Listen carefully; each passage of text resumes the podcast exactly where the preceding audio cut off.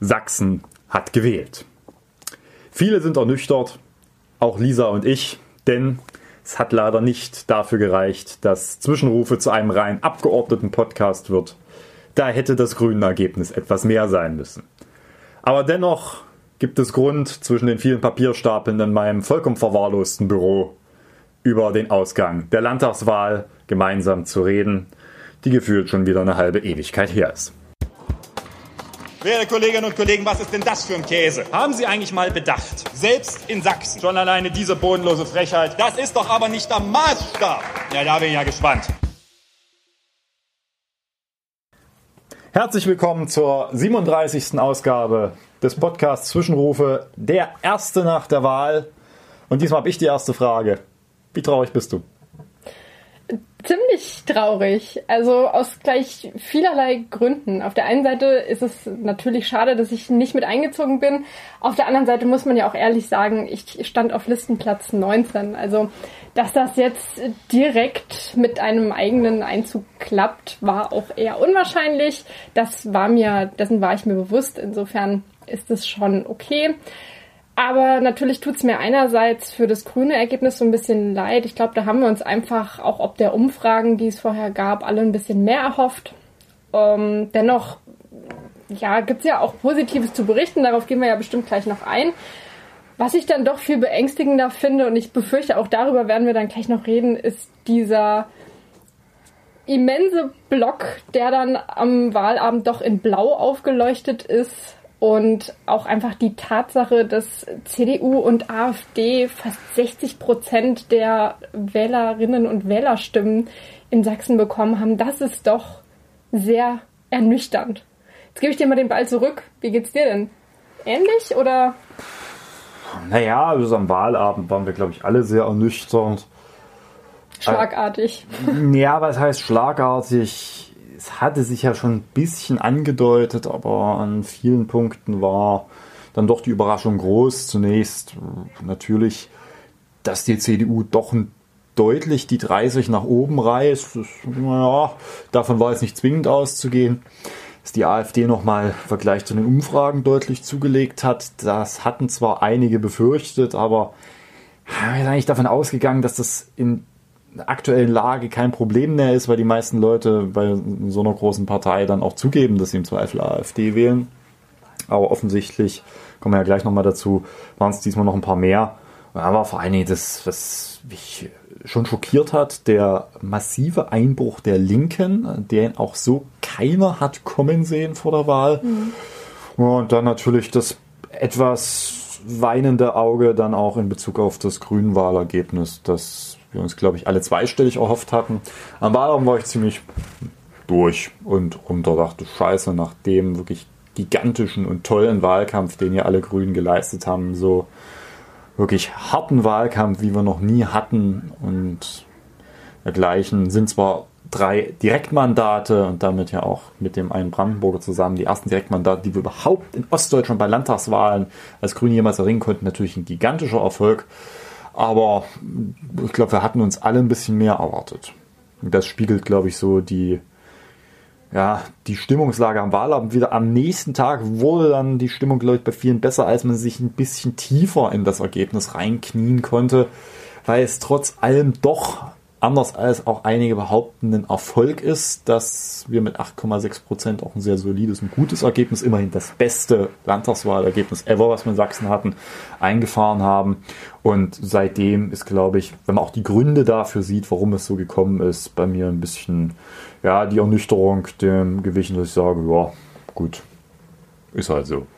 Mittlerweile ist ja jetzt nicht nur ein Tag vergangen, um sich das alles nochmal ein bisschen genauer anzugucken, sondern ja schon knapp zwei Wochen. Du hast Veranstaltungen gehabt, wo ihr über das Wahlergebnis nochmal gesprochen habt und da auch sehr mhm. detailliert euch das zum Teil nochmal angeguckt habt. Kannst du da vielleicht nochmal so die wichtigsten Kernpunkte rausgeben, die da so besprochen wurden? Die Veranstaltungen waren sehr unterschiedlich. Da ging es teilweise auch viel mehr um die Perspektiven, die jetzt kommen. Aber naja, es lassen sich so ein paar Sachen doch auskristallisieren. Also zum einen dieses Wahlergebnis hat erstmal auf dem Papier eine deutliche Verschiebung nach rechts im Spektrum ausgelöst. Das ist in Sachsen, einem Bundesland, was schon stets eher rechtskonservativer gewählt hat als andere Bundesländer, auf einem hohen Niveau nochmal eine Verstärkung dieses, also die rechtskonservativen Dralls. Man muss ja sehen, man hat es in Sachsen, weil sie von einer schon sehr rechten im Bundesvergleich, sehr rechten CDU, ich glaube, das sehen die ja eher bei sich als positiver Markenkern, also so eine Art ostdeutsche CSU fühlt man sich da ja gerne. Dann eine hart mittlerweile rechtsextreme AfD, eine sächsische FDP, die so eine Art nationalliberaler Teil der bundesdeutschen FDP darstellt, Restfragmente der NPD und dann noch die Freien Wähler, die in Sachsen definitiv eher rechtspopulistisch unterwegs sind, zumindest einschlägige Kandidatinnen und Kandidaten in Richtung auch Bezüge zum Rechtsextremismus hatten, haben wir jetzt ein Spektrum, das an die 70 Prozent des, der Wählerinnen und Wähler darstellt. Und dagegen sind quasi die drei im Landtag vertretenen eher linken Parteien, Linke, Grüne und SPD, ja mittlerweile weit unter die 30 Prozent gerutscht und das ist, glaube ich, das, was wirklich für mich auch ist, wo ich strahl kotzen könnte, um es mal so hart zu sagen. Zusammen reicht es hier im Parlament nicht mal mehr, um größer zu sein als die AfD. Und das spiegelt quasi das wieder. Wir werden im, im Plenum quasi unten einen großen Block AfD, einen nur leicht größeren Block CDU. Das sind quasi Drittel, bisschen mehr als ein Drittel. Und dann kommt so ein kleinerer Block von jeweils drei Parteien, Grüne, SPD und Linke, die zusammen nicht mal so stark sind wie der Block auf der gegenüberliegenden Seite. Das wären anstrengende Jahre, nicht nur im sächsischen Landtag, sondern es ist eben auch diese, äh, diese Verschiebung, die sich im Wahlergebnis eben zeigt. Nicht alles ist eine bewusste Entscheidung, danach, quasi, dass das Wählerinnen und Wähler quasi bewusst eine rechtskonservative Partei gewählt haben. Am deutlichsten wird das bei der CDU, wo man konstatieren muss, die hatten zwei Vorteile. Sie haben im letzten Moment noch massiv Nichtwählerinnen und Nichtwähler für sich gewinnen können und sie verdanken ihre Stabilität. So paradox das klingt, SPD, Linken und Grün. Du spielst jetzt so ein bisschen schon auf diese Leihstimmen an. Ich glaube, demokratische Leihstimmen hast du sie genannt. Also das Phänomen, dass Menschen, die eigentlich eher nicht CDU gewählt hätten, eben doch CDU wählen, um die AfD als stärkste Kraft zu verhindern. Kann man denn so ein bisschen aus den Zahlen rauslesen, wie viele Menschen das an sich waren? Das ist schwer zu sagen. Also zunächst, wir hatten da so ein bisschen Gefühl, weil an Infoständen hat das, glaube ich, viele auch ereilt, dass dann Leute gesagt haben, hatte ich auch, nee, wir wählen diesmal zumindest mit der Zweitstimme CDU, hm, weil wir nicht wollen, dass die AfD stärkste Kraft war. Aber das ist natürlich immer Einzelfallkasuistik. Daraus äh, Rückschlüsse zu ziehen, wie groß das Phänomen wirklich ist vor einer Wahl, ist schwierig. Hm, blickt man auf die nackten Zahlen jetzt nach der Wahl, lässt sich Vielfaches konstatieren, was das belegt. Zum einen die Reihenwechselwähler. Das ist ein bisschen schwierig, das zu konstatieren, weil der Anknüpfungspunkt ist die Landtagswahl 2014. Ganz andere Vorzeichen. Schlafwagenwahlkampf. Eine AfD, die ganz anders in der Öffentlichkeit zusammengesetzt war, als sie es heute ist. Da sprach man noch von der sogenannten gemäßigten Lucke-AfD. Ich hielt das schon für eine Verklärung, aber im Blick zu dem, was jetzt im Landtag sitzt, trifft das vielleicht noch zu. Grüne, die damals knapp noch über die 5%-Hürde gekommen sind. Einer relativ starken NPD seinerzeit, die nur knapp an der 5%-Hürde scheiterten. Da ging es seinerzeit so um 600 Stimmen. Und diese Gesamtgemengelage bildet jetzt quasi bei diesen ganzen Wählerwanderungen, die auch ein bisschen empirisch immer kochen mit Wasser und nicht mit viel mehr ist, so die Blaupause für das, was man jetzt auswertet. Aber schon diese Zahlen geben Interessantes preis. Ich glaube, das Interessanteste ist, dass SPD und Linke sehr stark Stimmen in Richtung der CDU verloren haben, was bei der Linken eigentlich nicht der Fall sein dürfte. Also das Wechselwählerverhalten CDU links ist trotz dessen, dass man Gemeinsamkeiten in einem sehr starken Staatsverständnis findet, in beiden Parteien doch eher wenig ausgeprägt. Das deutet schon darauf hin, dass es eine besondere Situation ist, wenn Leute, die sonst Linke wählen, plötzlich CDU wählen. Und das kannst du nur dadurch erklären, dass diese stärkste Kraft Erzählung des Ministerpräsidenten dort einfach durchgeschlagen hat bei den demokratischen Parteien. Hm. Bei uns Grünen ist es ein bisschen differenzierter zu betrachten. Wir haben einen Wanderungssaldo, der positiv ist von der CDU kommt. Allerdings, wenn man dahinter blickt, sieht man auch, dass das, da wird ja immer nur das Saldo gebildet aus Abwanderung und Zuwanderung, dass wir angeblich im Vergleich zu 2014, das ist quasi so der Kernbestand der Grünen Wähler, auch relativ viele Wählerinnen und Wähler an die CDU verloren haben. Oh, allerdings ist das ja eigentlich nicht die Vergleichsebene, sondern eigentlich muss man sich die Ergebnisse so nach 2017 angucken. Und da wird es schon deutlich schwieriger und auch die Fragen Umfragen. Ne? Also muss ja einfach sehen, keine seriöse Umfrage, außer eine einzige hat die Grünen unter 10% gesehen bei dieser Landtagswahl in den letzten Wochen und dann kam es doch so. Hm. Wenn man Vergleiche mit der Europawahl anstellt, das ist deutlich schwieriger, aber es zeigt sich Folgendes. Zum einen, wenn man guckt, wo die CDU in den Gemeinden hinzugewonnen hat, massiv prozentual jetzt, und sich anguckt, wo die Grünen prozentual verloren haben, trotz dessen, dass sie immer noch sehr, sehr gutes Absolutstimmenergebnis haben, eine Verdopplung im Vergleich zur letzten Landtagswahl und jetzt nicht übermäßig weniger als bei der Europawahl, dann sind das genau die Hochburgen der CDU. Am deutlichsten wird das im Ostsachsen im Landkreis Görlitz, wo sich diese Zuspitzungssituation zwischen dem Ministerpräsidenten und der AfD alleine schon deswegen ergeben hat, weil der Ministerpräsident dort seinen Wahlkreis hatte. Dort haben die Grünen die geringsten Zugewinne im, äh, im Landesvergleich mit.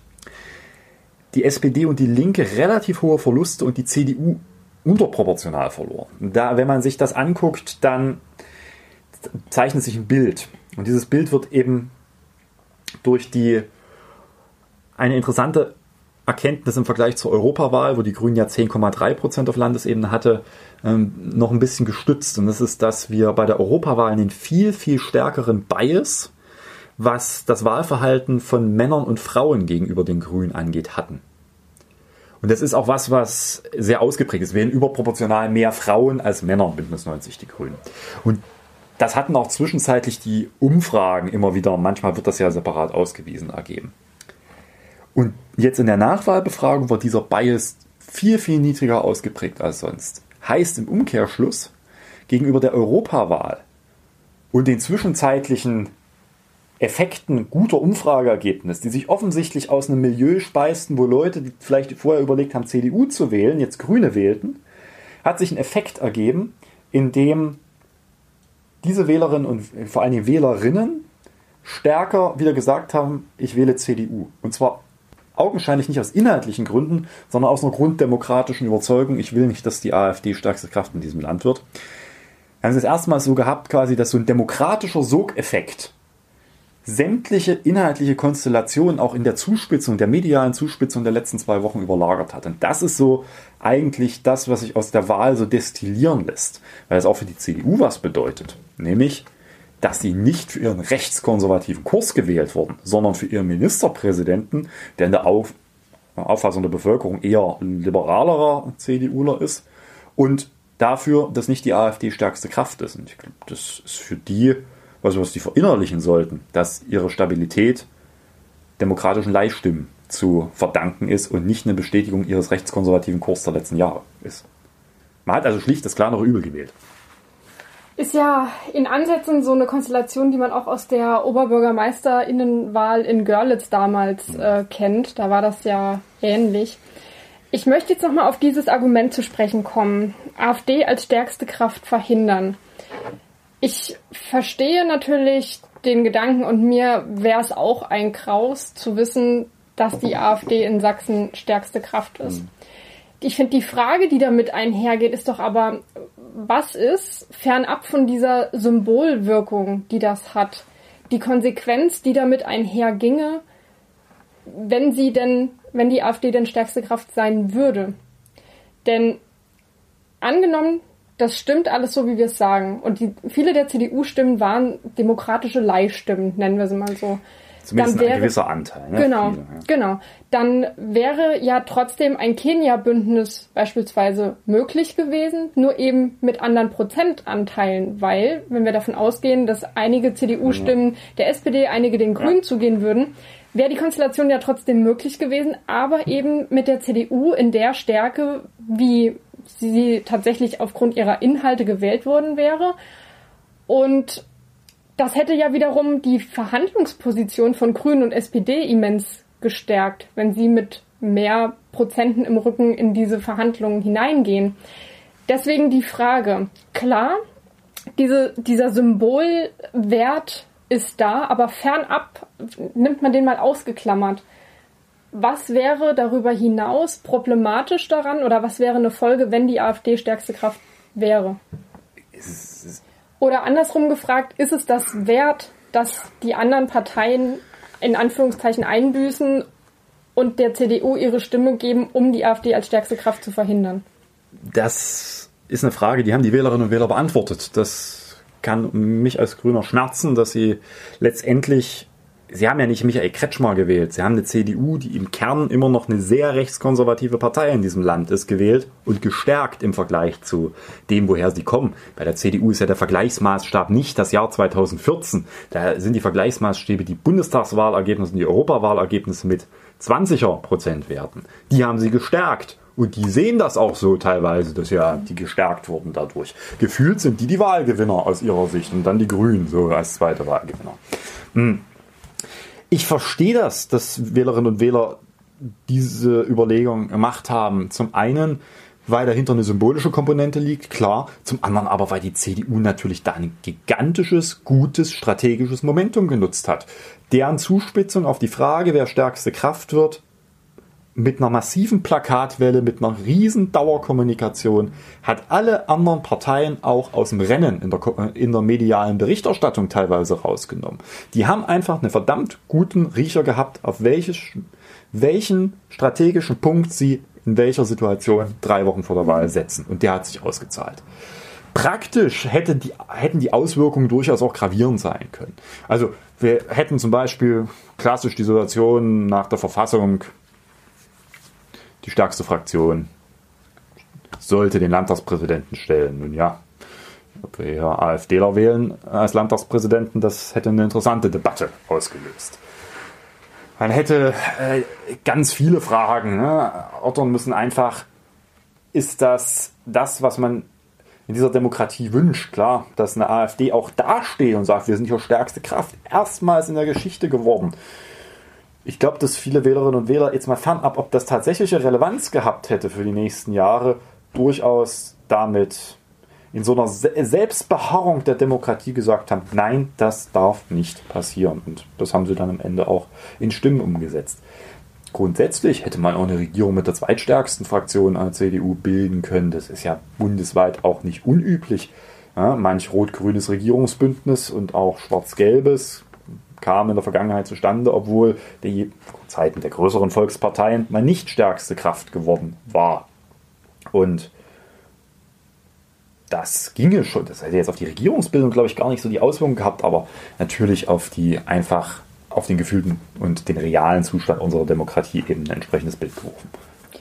Du hast eben gesagt, die Wählerinnen und Wähler haben die CDU gewählt. Und wir haben ja in der Vergangenheit. das Team Kretschmer stand ja nicht zur Wahl. Ja, das stimmt. Auf der anderen Seite hast du ja auch schon gesagt, dass die CDU es irgendwie sehr gut geschafft hat, Michael Kretschmer so ein bisschen abgekoppelt darzustellen, ja, und so ein bisschen als den Ministerpräsidenten, der jetzt durch die Lande reist und zuhört und Natürlich. seine Bürgerinnen und Bürger versteht. Genau. Aber inwiefern wird es denn jetzt für die CDU schwierig, Michael Kretschmer quasi wieder zurückzubringen in seine CDU, wo sie ihn ja vorher so ein bisschen abgekoppelt haben? Wird das schwierig oder ist das am Ende gar kein Problem und erledigt sich von selbst? Mm, naja, zunächst kann der Ministerpräsident erstmal einen auf dicke Hose machen und sagen, ich habe hier die Partei gerettet. So, das ist ja, das ist ja was, was in der CDU was zählt. Ja? Und da sind ihm jetzt auch nicht zuletzt eine große Zahl an Direktkandidaten der CDU was schuldig, die sonst wahrscheinlich, wenn die CDU unter 30 gelandet wäre, ihre Direktmandate nicht mehr gewonnen hätten. So, das ist, glaube ich, also er ist gestärkt in der Partei.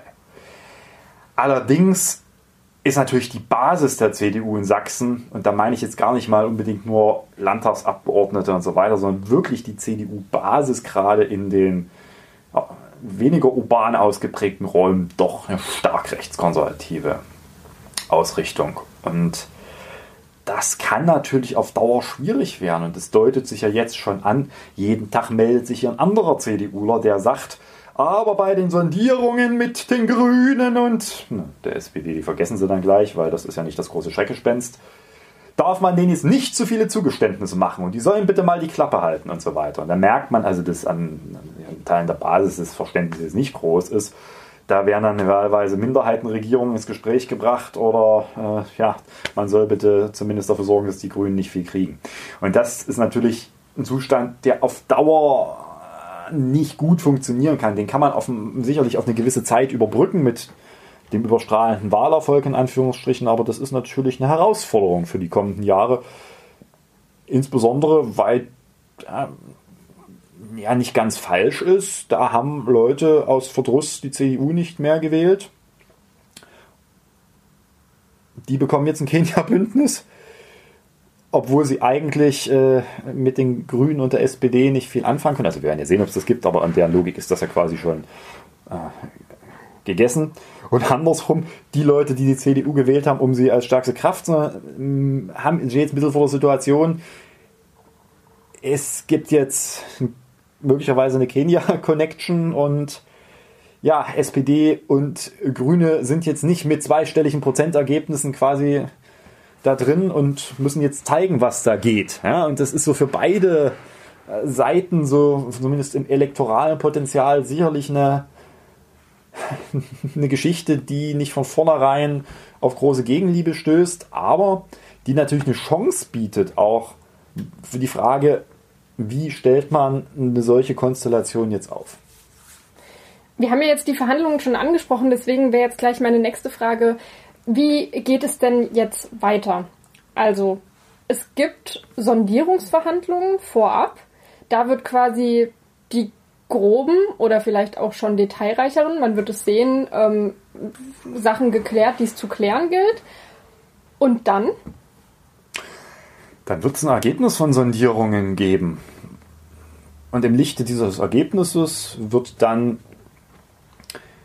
bei allen Parteien ein zuständiges Gremium entscheiden, ob man aus diesen Sondierungsverhandlungen mehr machen will, also tatsächlich förmliche Koalitionsverhandlungen aufnimmt. Bei den Grünen ist das ein Landesparteitag am 12. Oktober. Der wird dann entscheiden müssen, reicht uns das, um in Koalitionsverhandlungen zu gehen. Und dann beginnt wirklich die vertiefte Auseinandersetzung über auch kleinere Details und größere Punkte, Ausräumung von Konflikten, zentrale Verhandlungen von Sachen, die dann auch stärker gegeneinander aufgewogen werden.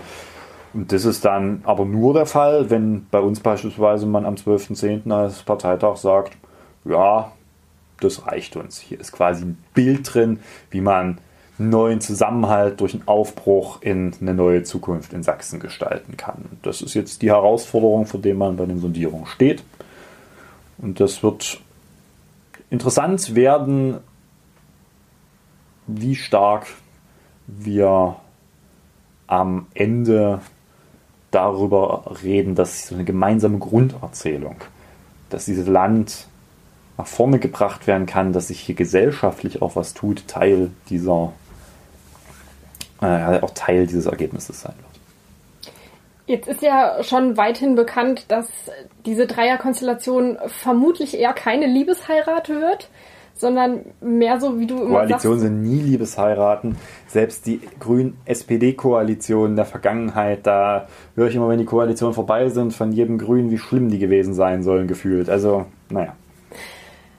Hat man das im Hinterkopf, ist ja trotzdem so ein bisschen die Frage, welche Gefahren birgt denn jetzt diese Dreierkonstellation, auch im Hinblick, wie es dann in fünf Jahren ist, aber auch welche Chancen sieht man denn darin? Wenn ich Gefahren überall sehe, dann könnten wir jetzt äh, einen zweistündigen Podcast darüber machen, wo wir mal Gefahren sehen können. Natürlich ist das, es ist jetzt nicht so, dass das diejenigen sind, die im Wahlkampf schon bekundet haben, man könne sich das gut vorstellen und dergleichen. Inhaltlich liegen zwischen vielen auch grundsätzlichen Auffassungen und Politikfeldern zwischen den drei Partnern, auch übrigens zwischen Grünen und SPD, das ist nicht so, dass das immer die große Liebe ist, ne? Beispiel Braunkohle, durchaus gravierende Unterschiede, die jetzt auch nicht von einem Tag auf den anderen zu überbrücken sind. Und kulturell ne, ist das jetzt auch eine Situation, mit der man umgehen muss, auch in der Gesamtkonstellation. Man hat es quasi mit so einer Art gefühlten Wahlgewinner, mit einem realen Wahlgewinner und einem realen Wahlverlierer zu tun in der Konstellation. Hm. Da lauern an jeder Ecke Probleme und Gefahren, aber Tatsache ist die Chance da, dass das Ganze zu einem Aufbruch für dieses Bundesland werden kann. Also klar ist, für ein Weiter so stehen die Grünen hier nicht zur Verfügung. Also nach dem Motto, jetzt machen Schwarz-Rot und dann kommen die Grünen dazu, kriegen irgendwie das so ein paar Brocken hingeworfen und dann machen wir jetzt Schwarz-Rot weiter und die Grünen soll sich mal um Umwelt kümmern. Also das funktioniert ja nicht. Aber ist das bei denen angekommen? Das hoffe ich. Und wenn es ein Weiter so nicht geben kann, dann braucht es einen Aufbruch. Und dieser Aufbruch muss auch merklich in gesellschaftlichen Fragen kommen.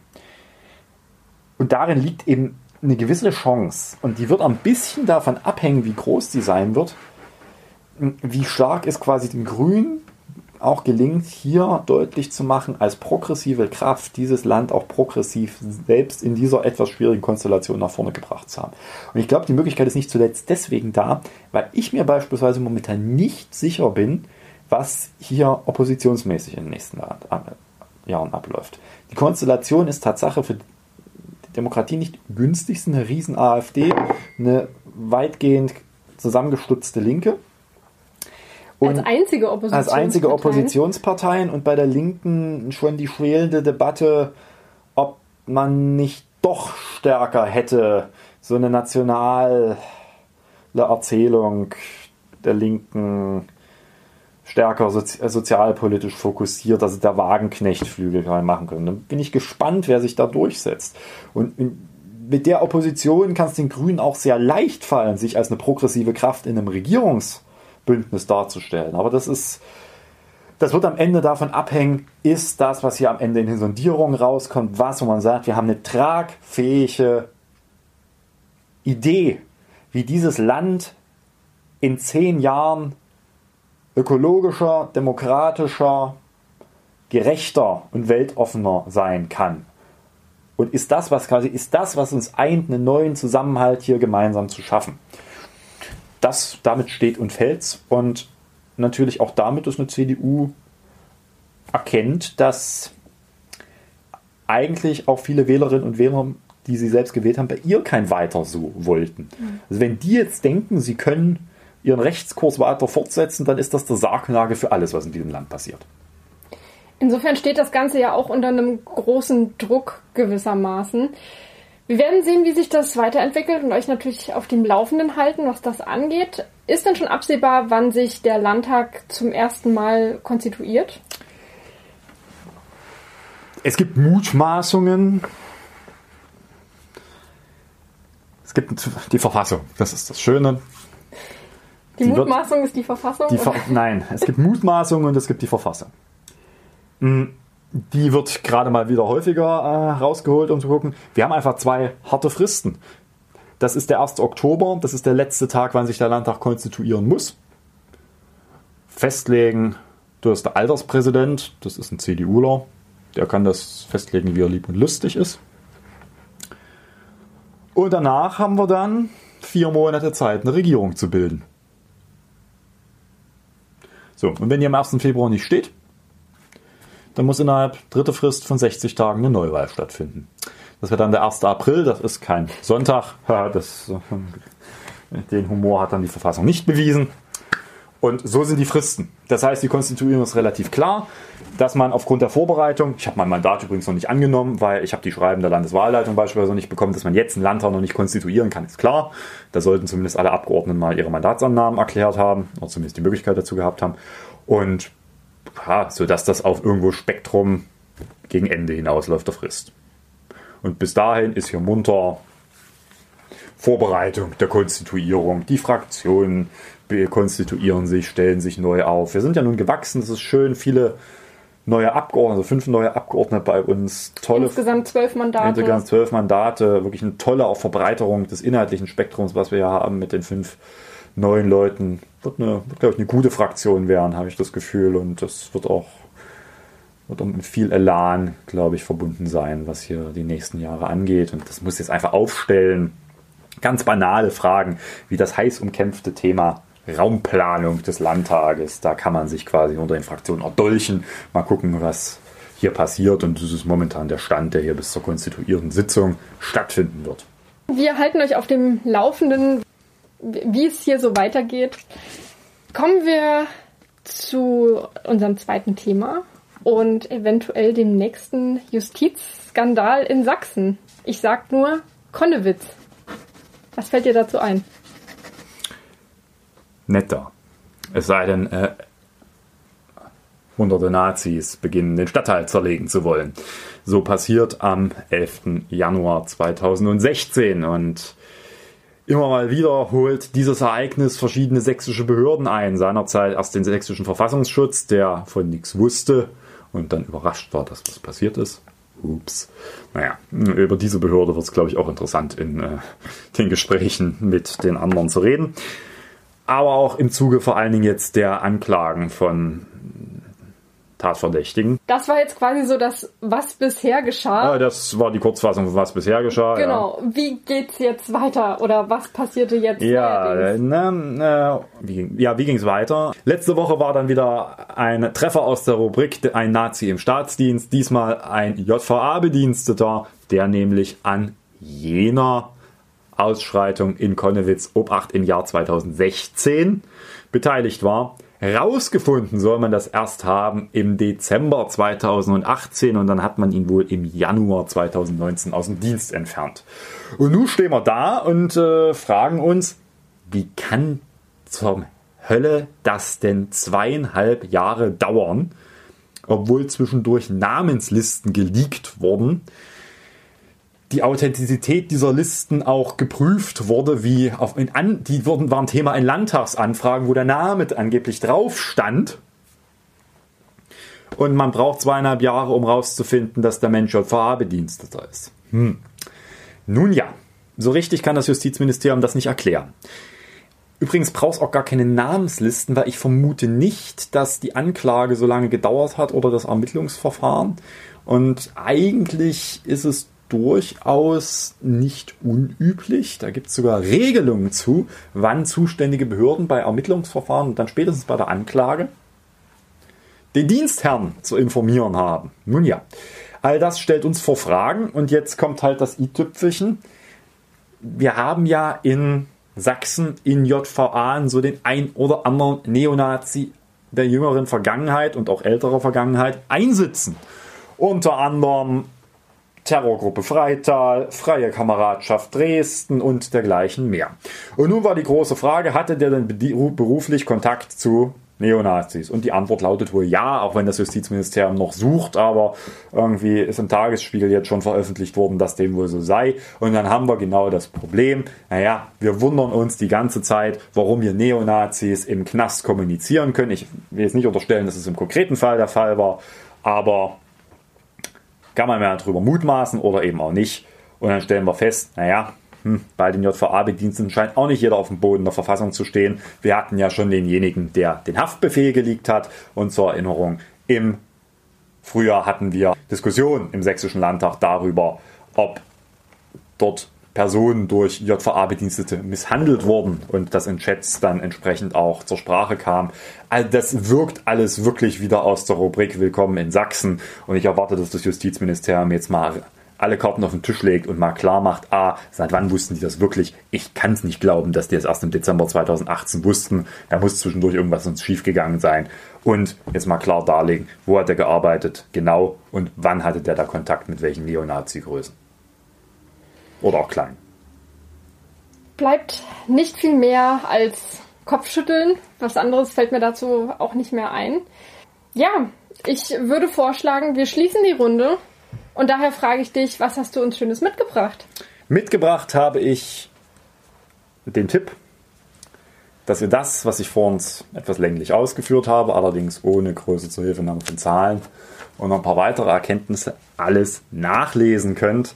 Denn wie so üblich nach größeren Wahlen haben die geschätzte Parteikollegin Paula Picciotta und ich eine Auswertung verfasst, die nunmehr auch seit Mittwoch online ist. Hat diesmal ein klein wenig länger gedauert, weil man ja hier mit Vorbereitung von Vorbereitungen von Dingen, die da kommen werden, beschäftigt ist. Und dann könnt ihr das alles nochmal nachlesen. Link unten drunter. Genau. Und damit schließen wir die Beweisaufnahme. Naja. Und diese Folge Dann bin heute. ich gespannt, was das Urteil ist. In diesem Sinne, noch einen schönen Tag und immer her mit Fragen, wenn ihr welche habt. Bis bald. Tschüss.